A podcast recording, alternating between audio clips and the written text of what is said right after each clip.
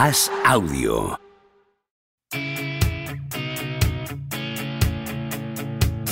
¿Seguirá Don Propia Puerta batiendo récords goleadores? ¿Creció Camavinga como Sidorf junto a un vecino brasileño? ¿Es cierto que Rudiger suda cocaína? ¿Veremos a Varela algún día tumbado en una varela? Javier Aznar y Enrique Ballester responden a estas preguntas y analizan cada jornada de Liga y Champions en Los Últimos de la Lista, un podcast original de As Audio.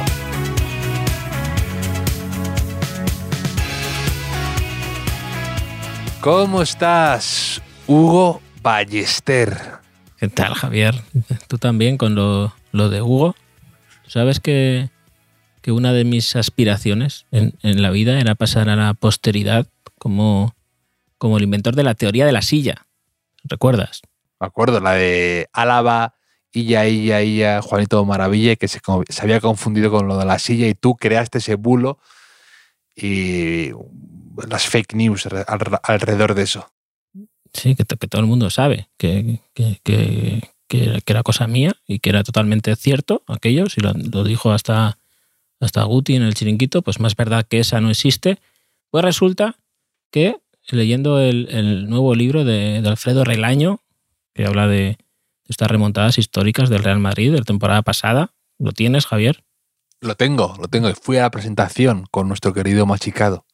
Uh -huh. y, y, no me avisasteis, no me avisasteis que cuando Alfredo Relaño, o, o Arturo Relaño, le podría llamar yo también, eh, explica esto de Álava y la silla, llega un momento que dice, Hugo Ballester, Hugo Ballester, lo relacionaría entre bromas y veras con el grito Illa, Illa, Illa, Juanito, maravilla, que Álava habría confundido con silla, silla, silla. Hugo Ballester.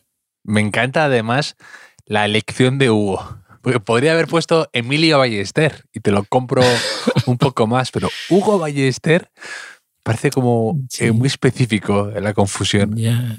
Yo creo que ha hecho una asociación de ideas con Hugo Ballester, periodista valenciano también, mm. eh, que conocerá. Pero bueno, me han confundido con gente peor que con Hugo, la verdad. Mm. Pero lo que me duele un poco es que eh, eh, nuestros libros, Javier, no, no, no perdurarán, me parece. No pasarán a la historia. Pero los de Alfredo Relaño sí. Y dentro de un par de siglos, los panenquitas de la época ¿no? eh, contarán la historia de la silla maravilla y su fuente será el libro de Relaño. Entonces dirán, Hugo Ballester inventó esta teoría. ¿no? Esto, es, esto es lo que... en el día después, de dentro de 50 años, serás mencionado mal. Sí, sí, sí, sí. Bueno, también te digo que para, para alivio de mi familia también, de mis descendientes. También, también eso. También. Esa, esa, es la parte. Bueno, ahora habría que, que, saber qué piensa Hugo Ballester de que él vaya a pasar a, por eso a la historia, ¿no? Igual no le gusta. Pues Enrique, hay mucha tela de cortar en esta jornada. Una jornada, diría, no sé si quizá es solo impresión mía, pero con sabor desagradable, con un te deja un sabor de boca amargo. Mm. Como siempre que pierde el Madrid, a mí me la deja, ¿no? Pero aparte, muchos líos, muchas discusiones, muchos follones arbitrales, mucha pelea inesperada a la salida del partido. En general, todo me ha dejado un sabor de boca algo desagradable. Y notas que se habla más de eso que de fútbol, que de goles, que de una jugada bonita, que de un detalle técnico que alguien ha tenido por ahí. Y eso prevalece más que, que lo bonito, ¿no? Y no, y no será por, por, jugadas, regates y golazos que hemos visto esta jornada, pero sí que es verdad que, que ha quedado un poco todo ensombrecido por eh, lo que pasó, sobre todo en el Bernabéu. O sea, estaríamos hablando aquí de Samu Chukwueze, de, de, lo bueno que es. Tampoco pero... tanto, tampoco tanto. No, no, no, sí, te voy a no sacamos daño. ¿Sabes que, que la madre de Samu Chukwueze, esto leí esta semana en una entrevista en Mediterráneo, eh, no quería que Chukwueze fuera futbolista y tal era su, su, preocupación por esto que un día le quemó las botas. Tenía que ir Chukwueze a jugar un partido, un torneo importante, y su madre, para que no fuera, le quemó las botas. Le quemó las botas Y, por suerte su, su, abuela era más comprensiva con, con el chico, ¿no? que si quiere jugar a fútbol, que juega a fútbol. Y Chukwueze encontró la manera de ir, pero con otras botas, evidentemente. Pues deberían haberse las quemado antes de partido contra el Madrid en el vestuario. Lo habríamos agradecido bastante los madridistas porque estuvo imparable. Ya venía avisando varias jornadas de que estaba en un, en un buen momento, con confianza, inspirado y, tanto, y tanto. Sí, ha sido la gran aportación de Quique Setién al, al, al Villarreal, ¿no? La confianza que le ha dado a, a Samu Chukwueze. Y también la de Terrats, ¿no? Que también se, salió pronto porque estaba con una gastroenteritis, pero también ha sido una de las grandes apuestas de Setién en este Villarreal. Sí, pero bueno, Terrats, mm, Terrats es un chico de, Girona que lo cedió para el filial del Villarreal. Y el Villarreal por eso. Eh, lo subió al primer equipo Setién, le da mucha confianza y va a pagar por él. Eh, una cifra bastante baja, creo que son 5 millones o por ahí para quedarse en propiedad. Pero es verdad que, mm, el que está marcando las diferencias es, es Samu Chukwueze, que mm, aparte de los dos goles que metió, muy mío, sobre todo el primero, el primero muy mío, ese, regatito que le hace a Nacho, eh, muy mío, y mm, quiere, cuando acabe, eh, es que su madre le quemó las botas porque su madre es enfermera en Nigeria y, quería con su pobre madre. su pobre madre, su pobre madre que, mata a un perro y te llaman mataperros, ¿no? Pues esto es igual, quema unas botas y te llaman ya quemabotas toda tu vida. Y, el, día, el, día, y el día que su hijo eh, hace el partido de su vida en el mejor escenario posible, va Enrique Ballester y les vuelve a recordar lo de que ella le quemó las botas y que no apostaba por él. Sí, imagínate, llamó, Samu Chukwueze llamó a su madre el, el sábado y le dijo, ah, metió dos goles. Y su madre le dijo, bueno, pero ¿bachillerato? ¿Has aprobado bachillerato o, no? Porque es que su madre quería que Samu Chukwueze estudiara medicina. Y resulta que ahora es la hermana de Chukwueze la que está en Inglaterra estudiando medicina. Y Chukwueze quiere estudiar derecho cuando, cuando acabe su carrera, que quizás sí podría ayudar, y aquí te lo voy a hilar, Javier, a Alex Baena. Alex Baena que ha denunciado a Fede Valverde por esto que has mm, dejado caer al principio del, podcast, porque cuando acabó el partido, por lo visto, eh, Fede Valverde fue a la zona de autobuses, donde estaba el autobús del Villarreal, y agredió a Alex Baena, que le ha denunciado ahora Javier. Mm. Exactamente. Eso es lo que se comenta. Son esas historias que tampoco puedes dar una opinión muy clara sin saber realmente qué ha ocurrido, ¿no? Pero esos dicen que son eh, más o menos lo que sucedió y pues todo desagradable, ¿no? Eh, tanto por lo que dijo uno, por la reacción del otro, por esa especie de situación a la que se ha llegado, eh, por ahora uno denuncia al otro, es todo bastante, pues bastante feo. Claro, como todo el mundo sabrá ya a estas alturas, pues el entorno de Valverde eh, dice que Baena eh, insultó a su familia, a su hijo, en un partido anterior y que entonces pues eso fue lo que provocó la reacción, algo que Baena eh, niega. Aquí, por supuesto, Javier, que no hace falta ni que lo digamos, ¿no? Estamos en contra de toda violencia, violencia física, violencia verbal, violencia estructural, violencia gratuita, violencia de pago, aunque no sé si tenemos mucha credibilidad con esto de estar en contra de la violencia, porque recuerda que hace poco en un ¿Quién te gusta más? en nuestro juego favorito, eh, eliminaste a Gandhi. eliminaste a, Gandhi. Eso, eso en un juicio te lo podrían sacar. Si, a, lo, mejor alguien, es un efecto mariposa, ¿no? Yo elimino a Gandhi, nunca te gusta más, uno lo escucha, se lo dice, se lo cuenta a alguien, un amigo de Baena, no sé qué, y todo eso se va envenenando hasta esta situación en la que le meten un puñetazo a, a Baena a la salida del Bernabéu. Que tenemos una responsabilidad aquí como, como, periodistas, Javier. Aquí a lo mejor lo escuchó mm. Albert, dijo aquí todo vale. O sea, y encima ganó ese, ese quien te gusta más, lo ganó Papá Noel, recuerda Santa Claus, por repartir, ¿no? Por, por repartir pues eh, todo, todo, todo va encajando, Javier. Sí, pero vamos, ha sido todo, todo bastante extraño, raro. Además, Valverde, que es un tipo muy tranquilo, bastante poco dado a, ciertas actitudes y acciones, una vez duchado, eh, ya pues con la, esta bajada, ¿no? La adrenalina, yo creo que es un poco también el, ¿no? El, resumen de su estado, ¿no? Que no se encuentra bien, que está jugando peor, que el Madrid había perdido, que ya venía rumiando esto desde, dicen, el partido de Copa o el de la Liga, no se sabe, pero que llevaba tiempo, eh, le da un golpe en el Bernabéu, todo se va calentando y, escalando. Y se, pues eso sucede eh, en el autobús, ¿no? Entonces, pues bueno, bastante, bastante extraño y, raro. Y además, no sé, entre compañeros de profesión siempre hay un código, ¿no? Uno puede hacer un poco de trash talking, ¿no? De hablar mal y tal, pero no sé, hay líneas por un lado y por otro que no se deben cruzar nunca, ¿no? De, pues efectivamente, pues no, no hay cosas que no se pueden no se pueden faltar al respeto y, tampoco tú puedes ir ahí a tomarte la justicia por tu mano, ¿no?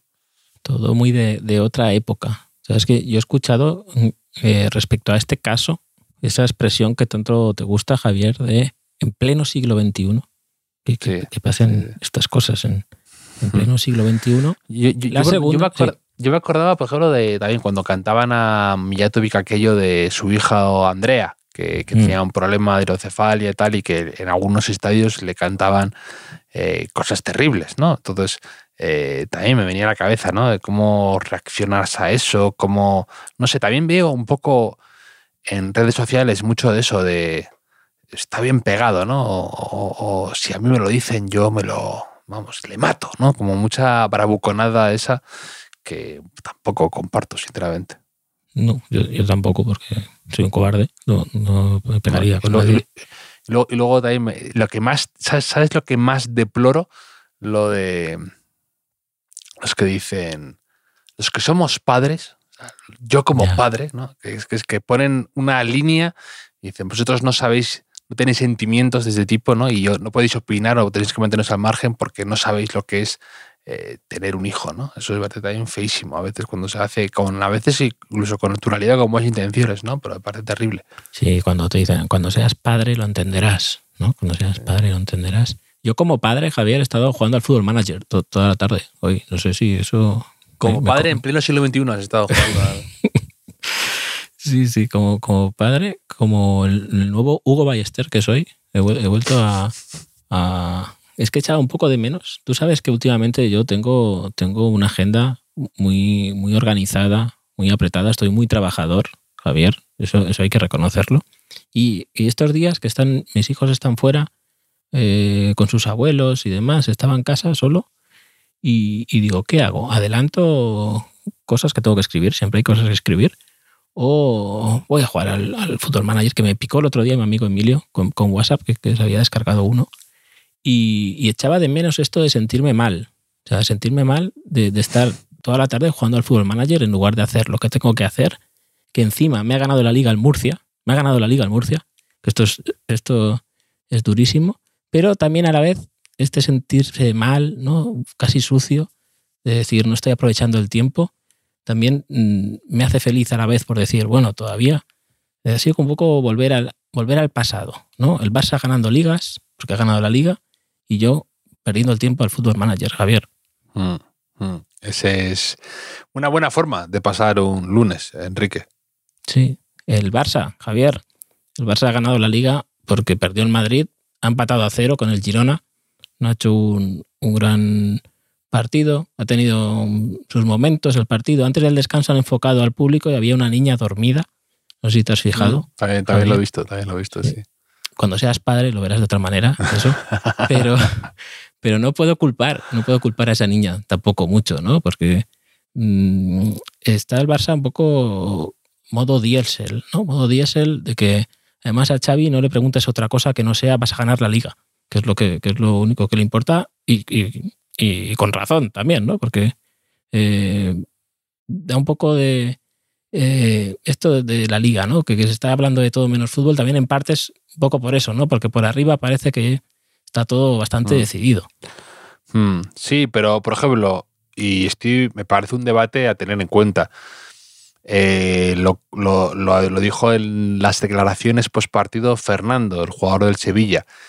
Y con acierto, después de una expulsión más que dudosa de un compañero suyo, decían, decían no puede ser él como también, como, como jugador que ha estado en la liga y en la Premier, probablemente como padre y en pleno siglo XXI decía, es, una, es, es tremendo que en la liga española y en la Liga y la Premier, que son las dos más potentes, podríamos decir, eh, hay una diferencia abrumadora de expulsiones. En la Liga 28, perdón, en la Premier 28 y en la Liga más de 100. Y me parece pues, un dato bastante revelador, ¿no? Porque también ha habido follón en el, con el Betis, con esa expulsión a Canales a mí que parece exageradísima. Hay gente que está eh, que dice que ni tan mal. A me parece una locura de expulsión y que no puedes adulterar un partido así o, penalizar tanto un, partido, el espectáculo por algo mm, totalmente eh, fácilmente, creo, corregible con una amarilla. Y, es que es muy habitual estos problemas y, está siendo todo como bastante, bastante locura alrededor de todo este tema de los árbitros, demasiado protagonistas de todo por un motivo o por otro. No sé, está la cosa así. Sí, que en pleno siglo XXI, ¿no? Eh, expulsen a canales por, por, por algo así y en pleno siglo XXI que hay equipos como el Girona que se atrevan a contradecir a la inteligencia artificial. Ha hablado David López, jugador del Girona, después del 0 a 0 en el Camp Nou. Y, claro, le preguntaban, bueno, estás, creo, son ocho puntos por encima del descenso, el Girona recién ascendido. Y dice, bueno, estáis contentos, ¿no? Y dice, hombre, al principio de temporada la inteligencia artificial nos daba últimos. Me, ha hecho gracia que, lo tuviera en cuenta y como que... Que se la tenía guardadita. Claro, claro, que ha sido como un, acicate, ¿no? O sea, como Michael Jordan, eh, que, se creaba ahí enemigos a lo mejor imaginarios, pues igual tiene ahí Mitchell en el vestuario del Girona tiene ahí puesto ¿no? un, un, cartel como diciendo con la, con la inteligencia artificial ahí, ¿no? Y le tiran, dardos, tiran dardos por la mañana. Y eso pasa un poco en Ted Lasso, en la tercera temporada. No te voy a hacer spoilers, pero pasa, pasa algo muy parecido o idéntico. Ah, sí. Mm. Pues igual lo ha visto David López en Ted Lasso y, y, nos ha engañado. Y, se, se, ha ido, se le ha ido también, se ha ido cociendo eso a fuego lento en su cabecita, lo de no estaban los últimos, la inteligencia artificial, voy a ir a por ella. la espero en el autobús. Sí, sí, rompiendo ordenadores, tirando ordenadores, tirando tablets por, por, la ventana. Pero... Tirando Windows Surface, Beyond, Beyond Data, ¿no? Como ponen ahora los anuncios de, de, de la liga. No, no, todo, todo. O sea, una BlackBerry, un, todo lo que, todo lo que cajones en casa sacando móviles viejos. Y, pero es que el Girona, el Girona es un equipo que tiene, o sea, el nivel de centrocampistas y mediapuntas que tiene, es equipo de, zona europea. Lo que pasa que... Hoy tu querido, tu querido Rorro Riquelme suplente, te digo. Sí, suplentazo. Además ha sido de los últimos cambios. Fíjate ¿eh? cómo. Por eso te, el, nivel, el nivel para que Michel deje en el, en el banco hasta el final a un protegido de Enrique Ballester, imagínate el nivel. Sí, sí. Ha, vuelto Alex García también saliendo desde el banquillo, que es, que es de, mis preferidos. Iván Martín titular. Mm, eh, el, que no, el que no ha hecho buena temporada ahí es Reinier, el que está cedido por el Madrid. También se lesionó, también se lesionó. Mm. Pero, pero bueno, es un equipo que, de los que apetece ver también. O sea, yo lo pongo casi. Yo cuando estoy en casa y tengo que ver partidos, casi me motiva tanto como el Rayo o, Osasuna, que ya sabes que son mis favoritos. El Girona está ahí, ahí asomando en el balcón. Y eh, enfrente del Barça, Javier, yo creo que el, el principal objetivo del Barça de aquí a final de la temporada, dando por hecho que va a ganar la liga, saca 13 puntos al, al Real Madrid es Ansu Fati. O sea, si yo fuera Xavi, Ansu Fati jugaría hmm. siempre y todo lo que él quisiera. O sea, si, si te dice que lo cambies, lo cambias. Pero si no, hay que darle minutos a este chico. O sea, que juegue dos meses, todo lo que quiera, y luego vamos a ver qué hacemos con Ansu Fati. Sí, sí, sí, aparte tampoco está en su mejor momento Lewandowski, Dembélé sigue sin aparecer, necesita más. Bueno, prueba de ello es que lleva dos partidos seguidos el Barça con cero goles en el Camp Nou, ¿no? Jugando en casa. Es extraño esa pequeña racha. Pues te dice que no está muy inspirado de arriba y que necesita más pólvora. Sí. Tampoco está siendo el año de Ferran Torres, entonces, pues bueno, quizás es el momento de probar a Ansu Fati y ver qué hacen con él. Si le ceden para que coja minutos de confianza o se lo quedan como jugador revulsivo. Es, es una papeleta interesante la que tiene Barça con Ansu Fati. Sí, sí, por eso, por eso, como no está muy claro, yo creo que, que también es decir, y aparte tengo la, te- y tengo la sensación de que toda España está ahí un poco mm, mirando de reojo qué sucede, porque yo creo que había muchísimas esperanzas puestas en él como atacante de la selección española, que tampoco va sobrada de goles. Claro, ¿no? Es decirle, mira, tienes mes y medio para demostrarnos o hacernos ver qué quieres ser de mayor, ¿no? ¿Qué quieres que hagamos contigo aquí? Y, y darle esa continuidad. A ver qué. Pero claro, desde que entró en ese ciclo de lesiones y demás, quizá no ha tenido esa continuidad tampoco, ¿no? Para por las exigencias que mm. tenía el Barça competitivas en cada Sí. momento, pero ahora que puede Sí. estar un poco más desahogado, le puede dar ese, Algo, ese margen. algo parecido, te puedo establecer un paralelismo en cuanto a dudas, en cuanto a falta de continuidad, falta de consistencia, falta de confianza. El partido de Dani Ceballos en el Bernabéu, que otra vez juega de titular y el Madrid no logra ganar, él aparece muy poco, pierde balones tontos continuamente. Eh, no sé, te, lo dije la jornada, el pasado programa eh, anterior, te mencionaba eso, que, que tú decías que se estaban mordiendo las uñas al salir y que te daba la impresión de un estudiante a punto de, de entrar a un examen sin transmitirte confianza, ¿no? Y con Mm. Ceballos hay eso, hay todavía esas, esas dudas. Como tú bien dices alguna vez, es más, todavía es más bonito que bueno, ¿no? O, o que mm, queremos que nos guste más de lo que ofrece en ocasiones. Yo no le veo todavía, y sí que he tenido ratos buenos o de que al menos estar para ser titular en partidos de copa y demás, pero puedo entender por qué no termina de afianzarse nunca con un puesto en el Real Madrid. Por mucho que ahí estén Modric y Cross, que son jugadores eh, con mucha jerarquía, pero creo que no acaba de transmitir esa seguridad ni a Lopetegui, ni a Zidane, ni a Solari, ni a eh, Ancelotti. A mí me tiene un poco desconcertado Ceballos. hay días que, que lo ves jugar y dices, bueno, hay que montar un equipo alrededor de este tío. Pues, en fin. Y hay otros que, como tú dices, pues te deja ahí un poco, un poco frío, un poco deslavazado su fútbol. Y, y tampoco, es verdad, tampoco, lo- lo tampoco, sí. lo de que queda señalado con lo del Arsenal, ¿no? Que está dos temporadas y el Arsenal bien, pero se va él y el Arsenal mejor todavía, ¿no? Claro. Y, y lo de las uñas que comenta, de estar mordiéndose las uñas, mm, también se mordía las uñas ayer John Ram.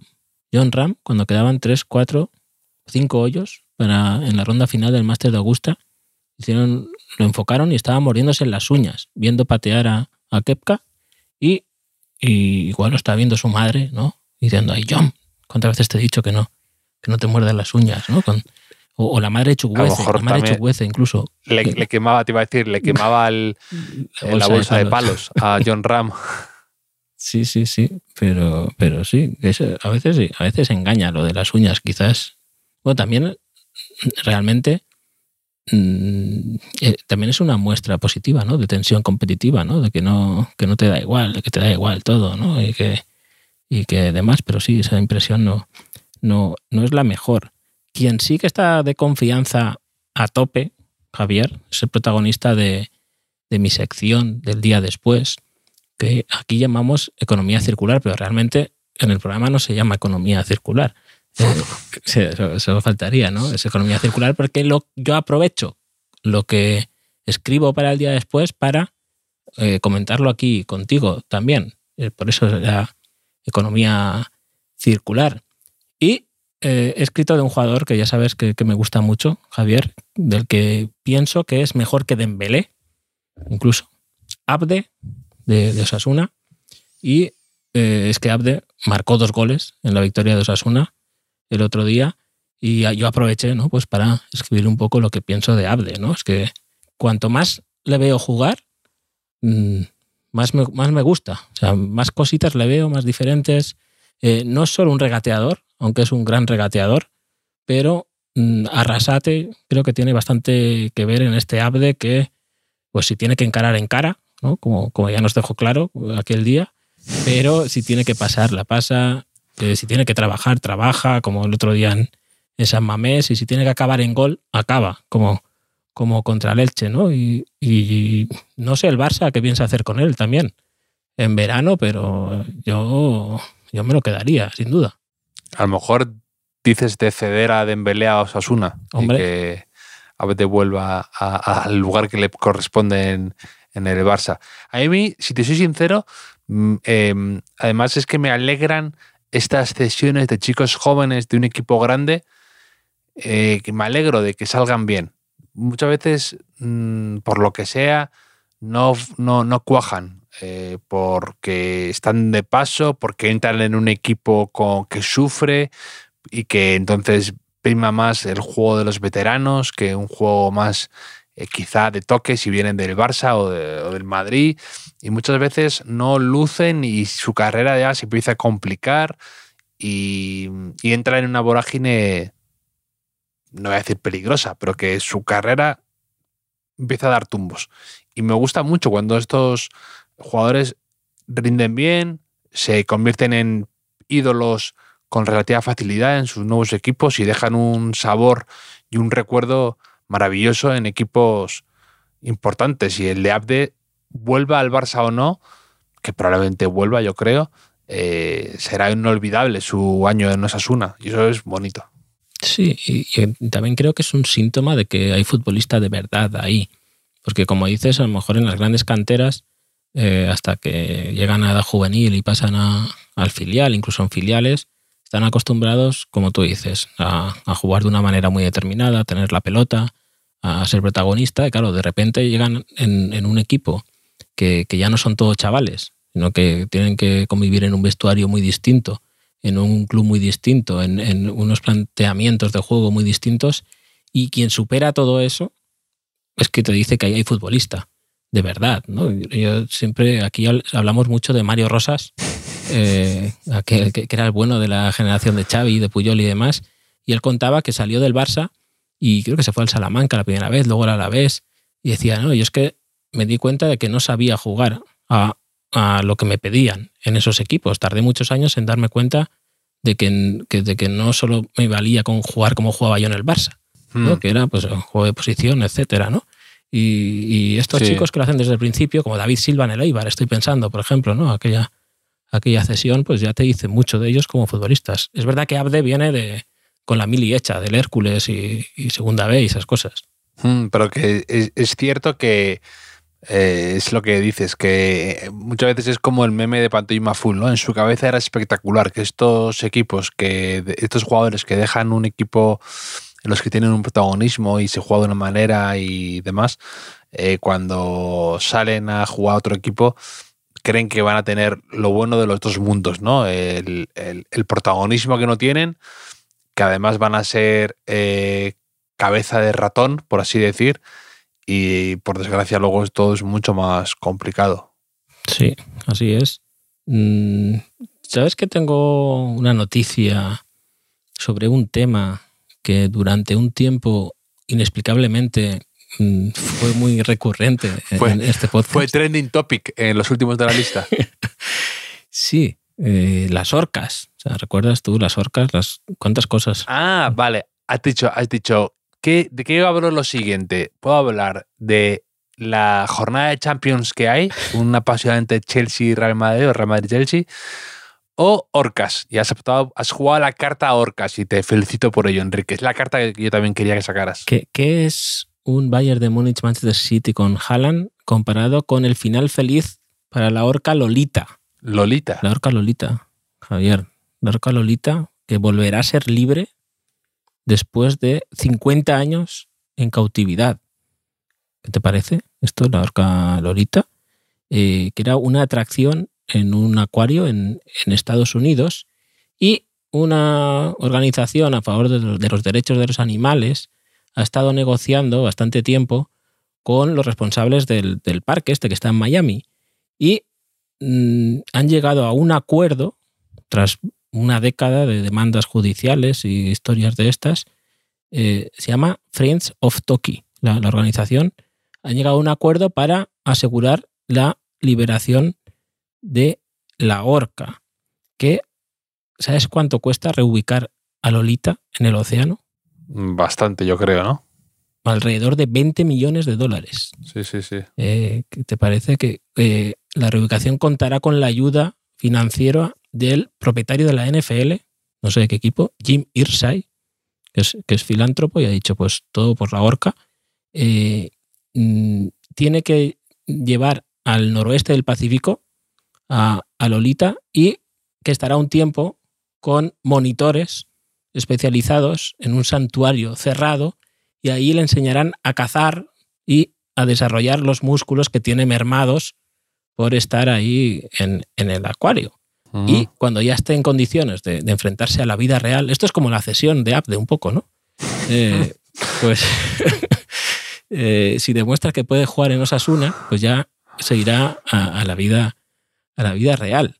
Que, bueno, y lo bueno es que Lolita puede encontrar a su madre, su madre eh, se calcula que tiene casi 100 años, pero que es una de las pocas orcas que aún nadan en las aguas del noreste del Pacífico, donde le van a llevar. Y pertenece a un clan llamado L-Pot. ¿Qué te parece todo esto, Javier? 20 millones, no está mal. para, meter un asesino, para meter un asesino en, un psicópata del océano. El, la reinserción, ¿eh? No, hay mucha. Hay, hay, gente en Pixar ahora mismo frotándose las manos con el reencuentro de la madre y la, y la hija de 50 años. Sí, sí, eso que ha dicho Tarantino en, en Barcelona, ¿no? Que la peli que más le traumatizó o le impactó de pequeño fue Bambi. Pues hicieran la verdadera historia de, de Lolita que se encuentra con su madre y se, luego se juntan para comerse a los monitores que han tenido, ¿no? Mm. A mostrar su verdadera cara y destrozar el acuario, todos ahí, ¿no? Van un poco. La venganza de Lolita, pues también podría traumatizar a otra generación de niños. Sí, sí, pues yo me acuerdo que eh, es un recuerdo que tenía, que no sé por qué salió esta semana también hablando con, con gente de lo de que mi recuerdo de ver liberada a Willy fue ir a verla y luego ir a, la, a, cenar una pizza a la pizzería Sole Mío en Santander, donde estaba la Peña Mutiu. No sé si te acuerdas de Mutiu de Pollo. estaba cerca del campo del Racing y era la, había la Peña Mutiu. Y había una pizza que era la pizza Mutiu. No, no me esperaba yo acabar en, empezar en Lolita y acabar en Mutiu, nigeriano como Samu Chukwueze. Que, que Mutio nos marcó en, el Mundial del 98, eh, cuando íbamos 1-0, marcó de cabeza, me parece, en un córner eh, Mutio, el 1-1. Sí, sí, y ahí empezó a quebrarse mis sueños de mundialistas. luego el, gol clave fue de Olise, me acuerdo, que jugaba en el Borussia Dortmund y luego la Juventus de Turín. ¿Olise o Cocha? Partido de infausto, recuerdo. No, Olise o Cocha no nos marcó. Y, y luego el, otro de Lawal, ¿no? que se llama Marca Zubi pero Peña Mutiu. Peña Mutiu Adepoyu. Creo que se llama el apellido, ¿no? Mutiu. Sí, Adepoyu, sí. Y nace, creo que cumplíamos años el mismo día. Estoy orgulloso de eso también. Ah, él, también lo cuenta, seguro. Sí, sí, sí.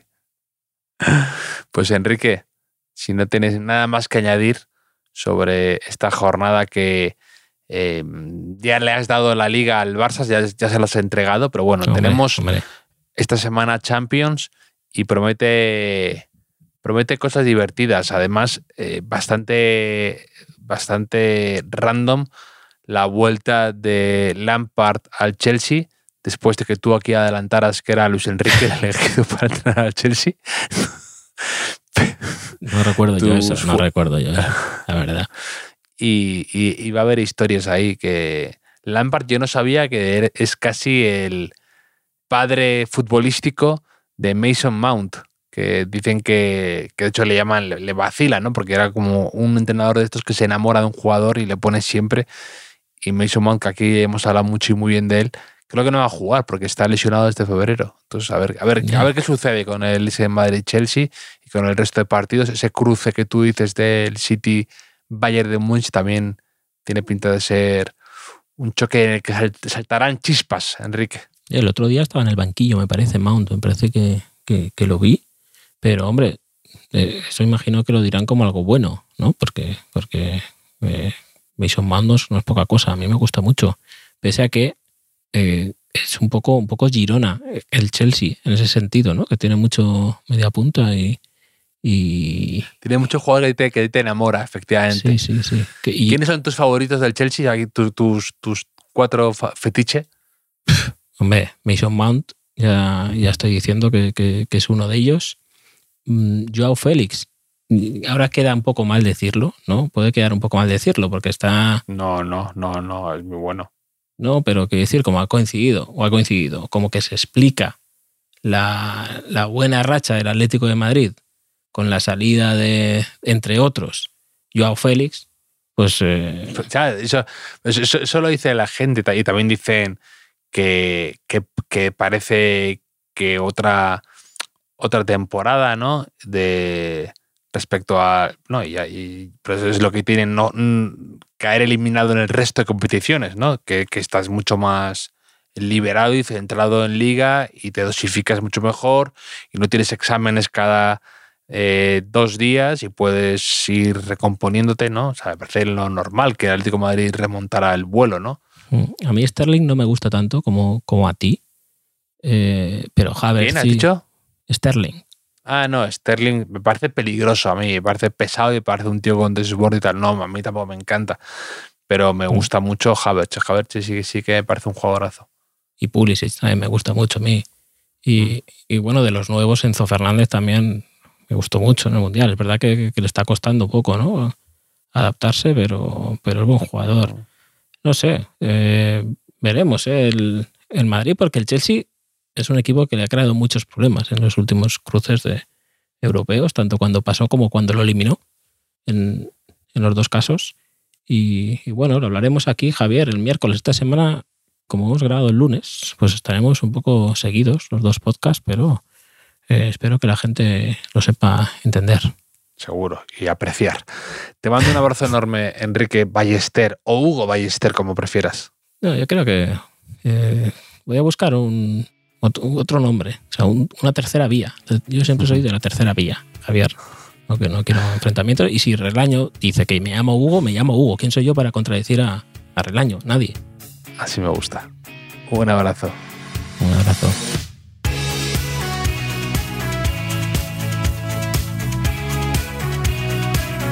Los últimos de la lista es un podcast original de As Audio con la producción de Javier Machicado y la realización de Vicente Zamora. Síguenos en redes sociales, arroba As Audio. Puedes escucharnos en la sección de podcast de as.com, en la aplicación del diario As o en tu plataforma de audio preferida.